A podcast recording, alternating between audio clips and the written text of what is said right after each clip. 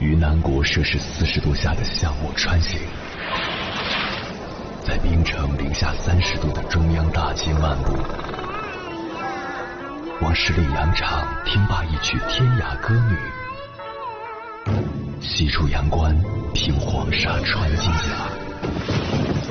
风霜雨雪，四季如歌，不曾倦怠。我翻越高山，趟过大河，无所畏惧水深和火热，只为打破这千山万水的阻隔，与你相遇。我是英波，我在原来的地方等你，不见不散。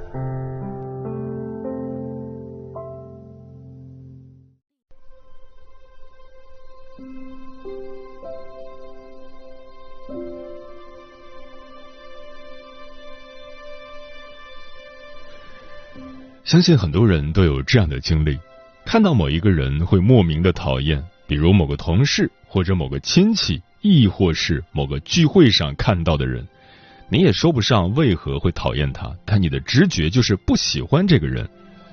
那么，我们为什么会讨厌一个人呢？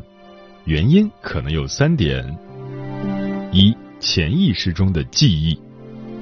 心理学上有一个观点。在一个人的童年时期，如果他经历了某些创伤，受到了某些重大刺激，那么这种创伤可能一直被压抑在他的潜意识里。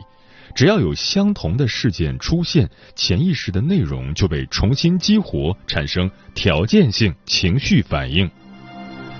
比如，你小时候骑自行车的时候，不小心掉到沟里去了，即使很多年过去了。但只要一看到自行车，你就会情不自禁的想起自己摔倒的过程，摔得越重，记忆越深刻，这就是心理阴影。同样，当你讨厌一个人的时候，或许刚好因为对方与你曾经讨厌的某个人或某件事情有类似的地方，你潜意识中的模糊的记忆忽然与现实中重合。对方的长相跟你的童年阴影产生了交集，于是你就特别讨厌他。心理学上讲，但凡是你经历过的事情，都会在心里留下印痕，无论快乐还是痛苦，这些印痕跟我们的情绪息息相关。如何逐渐消弭这些心理印痕呢？在实践中，人们发现。在沉思或冥想中深入的探寻自我，往往是必经之路。在外在的辅助方面，一位富有经验的聆听者或疗愈者会是有帮助的。有经验的疗愈者通过使用一些特定的问询辅助工具，可以让自我探寻的过程变得简单易行且富有深度。比如，疗愈者常用的颂钵疗法。特定频率的颂钵之音会与特定的印痕共振。当你身处颂钵的场域之内，你可能感受到突然的悲切、烦躁、难以忍受。这可能就是你内在的心理印痕，经由特定频率的声音而被共振并呈现了出来。而看见即是疗愈的第一步。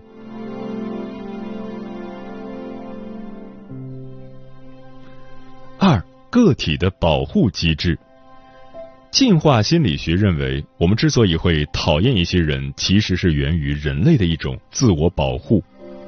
我们可能觉得这个人不友善，内心的第六感告诉我们，这个人可能会对我们产生一定程度的伤害或者威胁，所以天然就会有讨厌的情绪，可以说是一种本能的反应。自我保护机制是人类固有的一种反应机制，也是帮助我们避免危险的重要方式。这种自我保护机制来源于祖先在多年的基因遗传中所留给我们的礼物，它确保我们对环境敏感。我们的祖先最开始就是时刻保持高度的敏感警觉，才使得人类得到繁衍生息。因为远古时代我们没有很结实的房子。要时刻防止被猛兽攻击，这种自我保护的警觉性就形成了集体潜意识，刻进了人类的基因里。心理学研究发现，婴儿对人的反应可以体现这一特征。几个月大的婴儿天生就会喜欢对他微笑的人，他会感觉到舒服与安全；而有些人长得很凶狠，婴儿会被他们吓到哭，而且不愿意跟这样的人亲近。可以说，这种自我保护机制是在我们的基因中自带的。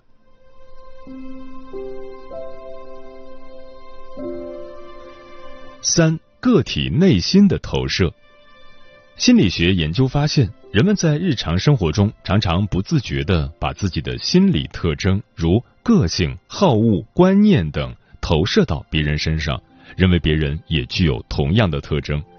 也就是说，你讨厌某个人的某些特点，比如虚伪、狡诈，这些特点你自己身上也有，你讨厌的其实是你自己。心理学家曾经做过一个非常有意思的实验，让化妆师在一群被试者的脸上画了一道丑陋的疤痕。画完之后，拿来镜子让他们看了一眼疤痕，然后化妆师告诉被试者，需要在他们的脸上涂一层粉末，让妆容固定。但实际上，这层粉末的真正作用是擦除疤痕。擦完粉末之后。这群人的脸已经与常人无异，但是被试者对此却不知情。接下来，他们走到街上，等回来时，他们反映路人对他们非常不友好，态度粗鲁，总是盯着他们的脸看。很明显，这个实验中，被试者把自己的想法投射到了别人的身上。很多时候，我们的感受和看法很可能与事实偏离，但因为投射效应，我们被蒙在了鼓里，还依旧对自己的看法和感受深信不疑。其实，我们每天都生活在自己的投射当中，我们很容易把自己的情绪、喜好、过往的经验投射到别人身上，但我们往往没有意识到。或者意识到了，也不愿意承认。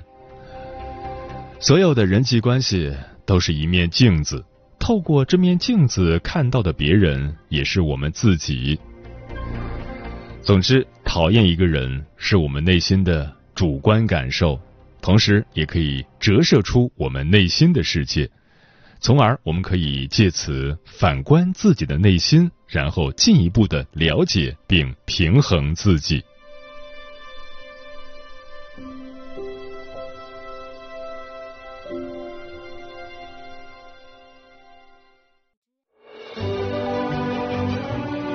越过山丘，谁在等候？跨过河流，你走了很久。我想，你应该一直在等候，怀着同样的心事，保持最初的温柔，等候我的不远万里，在今夜与你邂逅。中央人民广播电台交通广播，千山万水只为你，夜上浓妆，月色正好。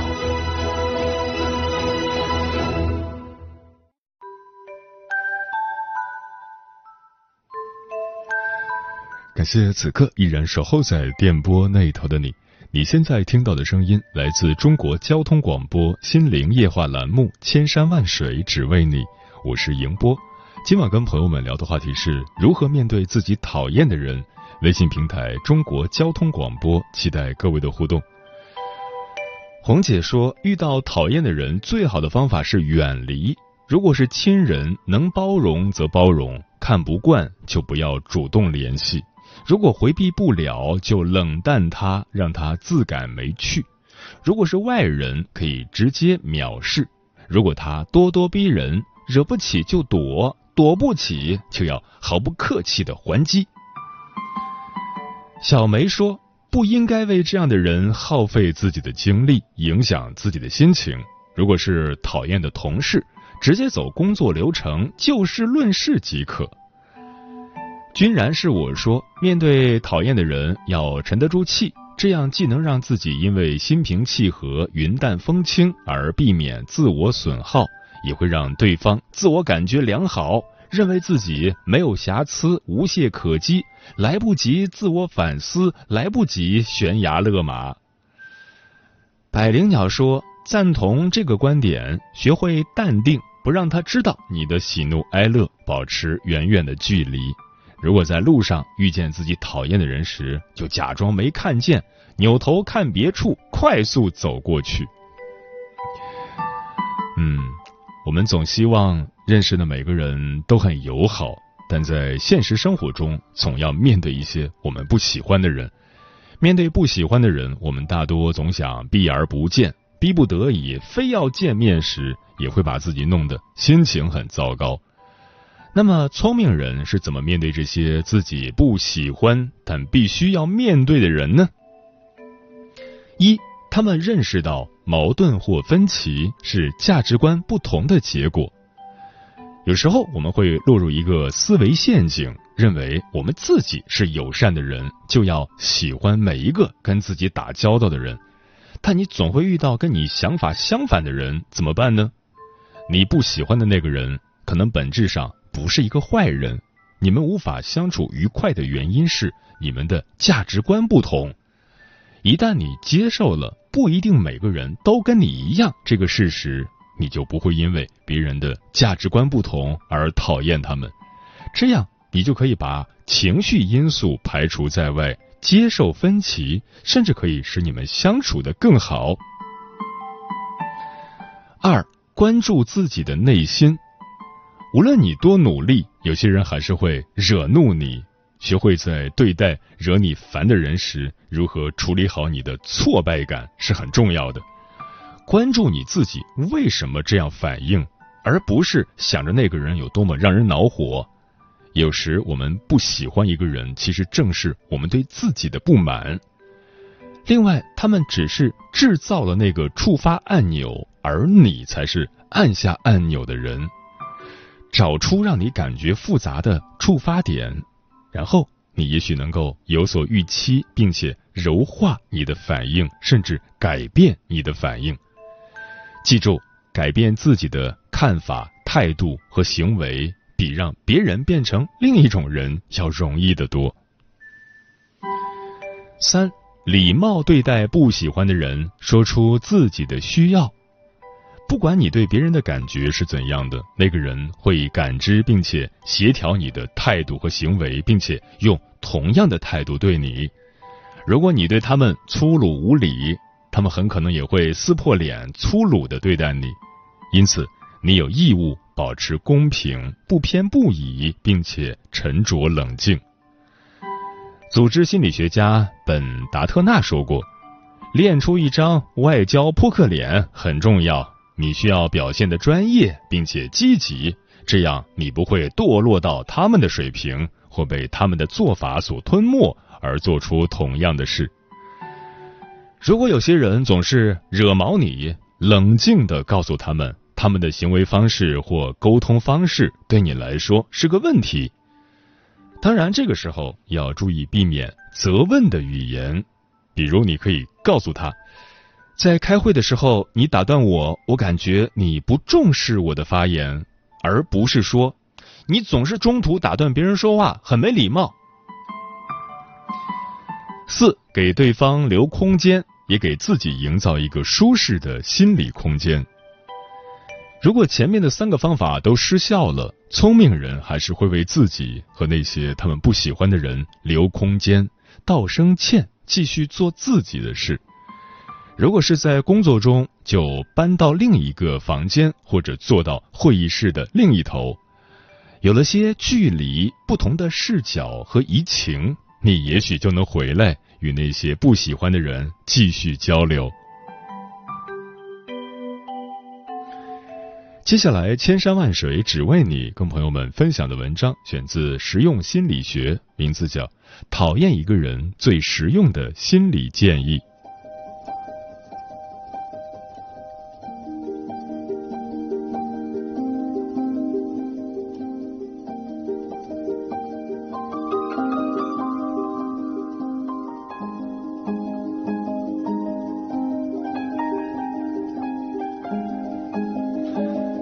为什么我们明明知道很多道理，却还是不容易过好这一生呢？答案显而易见，因为现实往往残酷的多。就拿这句鸡汤来说，要远离小人和讨厌的人，现实的社交环境往往是很难做到这一点的。比如，他是和你一个团队工作的同事，他是公司的大客户，是重要的合作伙伴，甚至是你的老板、你的领导。说的俗一点，潇洒走一回之前，恐怕也得先问问自己的钱包同不同意。很多时候，成年人的无奈就在于喜好和利益挂钩，在社交中不得不去面对那些讨厌的人，所以我们能做的就是尽可能的减少与他们交往时的精神内耗。那么具体应该怎么做呢？首先，把自己当成一个观察者。了不起的盖茨比中有这样一句话。在你想要评判别人之前，要知道很多人的处境并不如你。当然，这句话绝不是让我们去同情那些讨厌的人，而是要学会跳出表面的社交关系，看懂对方某些行为之外隐藏的意识和情绪。简单来说，就是做一个观察者。许多人之所以觉得和讨厌的人在一起很烦很累。主要原因是心情完全被他所带动影响，但执着于这些表象，往往只会起到伤己的反作用。和不喜欢的人交往，需要有透过现象看本质的能力，观察对方行为背后的成因。比如，某些让人不爽的人和事中，总会掺杂一些无形的愤怒和攻击性。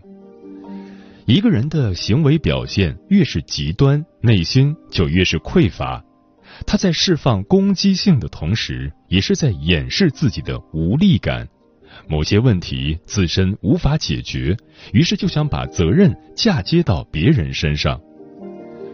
要知道，他的个人情绪你无需承担。意识到这一点，就是减少内耗的第一步。很多事情理解了，才能看开。看开了，才能看淡；看淡了，才会减少某个人、某件事在你心中的分量。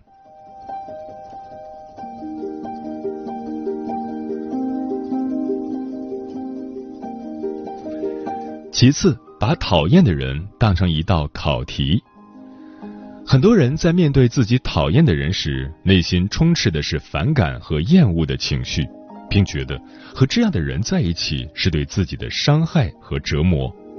当我们这样想时，就会觉得自己是一个受害者，命运真不公平，派这样一个人来惩罚我。但问题是又摆脱不掉，于是这样越想越痛苦。而有的人之所以能和自己讨厌的人和平相处，并不是他们内心不痛苦。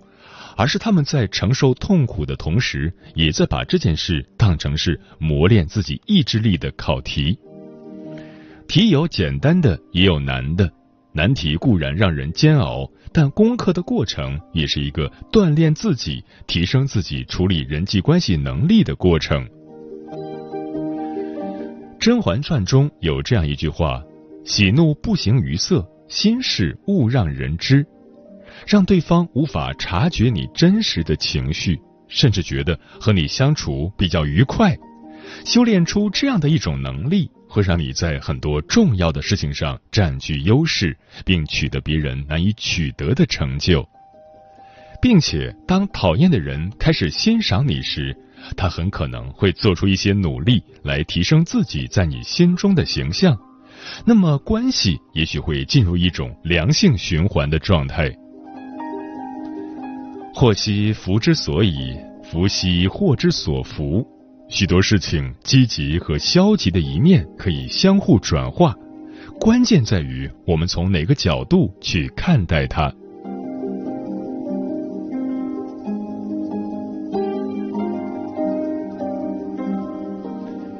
最后，丢掉幻想，就事论事。有些人在面对讨厌的人时，内心常常是矛盾的。他们很容易产生这样的想法：我确实不喜欢他，但他老是这样针对我，是不是我哪里不够好？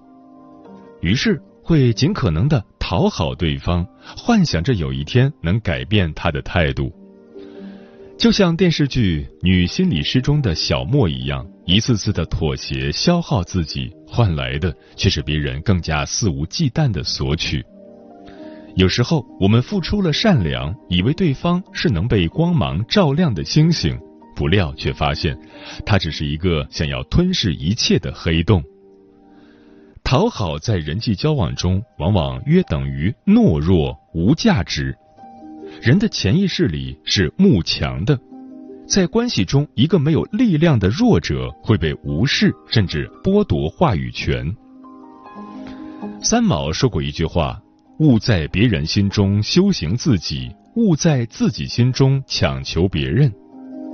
更何况，有些人对我们而言只是萍水相逢，因此，面对讨厌的人，更要拿出有原则、有底线的交往态度。现实中确实存在以欺负他人、看别人笑话取乐的人。与这样的人相处，一定要坚持就事论事，对就是对，错就是错，无需掺杂个人感情。即使心里有情绪，表面上也要表现得云淡风轻，而且保持住这样的正经人设。当他一直无法得到情绪反馈的时候，就会知道你不吃这一套，从而知难而退。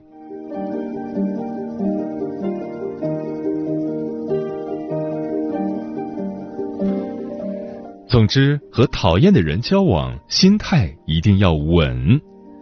若是无法逃离，面子上过得去即可，心理上一定要拉开距离。也就是说，要学会用置身事外的立场去应付和交涉，不必过度代入自己。切记，不要为不值得的人和事浪费心力，更不要让他们打乱自己生活的节奏。面对那些讨厌的人，太过认真，你就输了。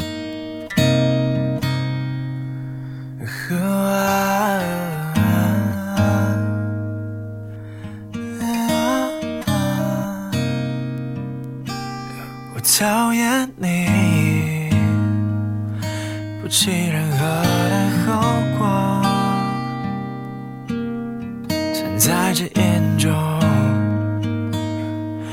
否的后果，我讨厌你，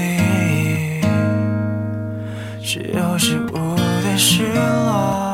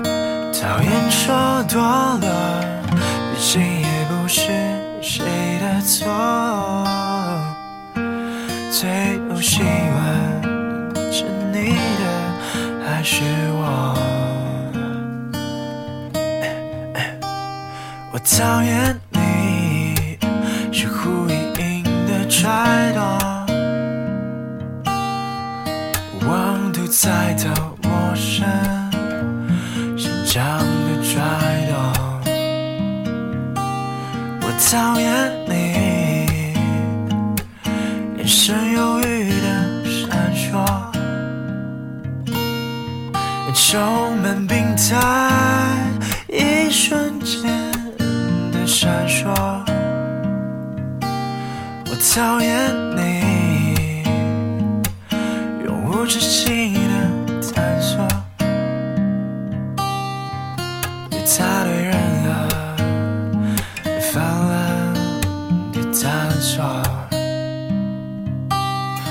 讨厌你，变本加厉的堕落，淹没尘埃不可救赎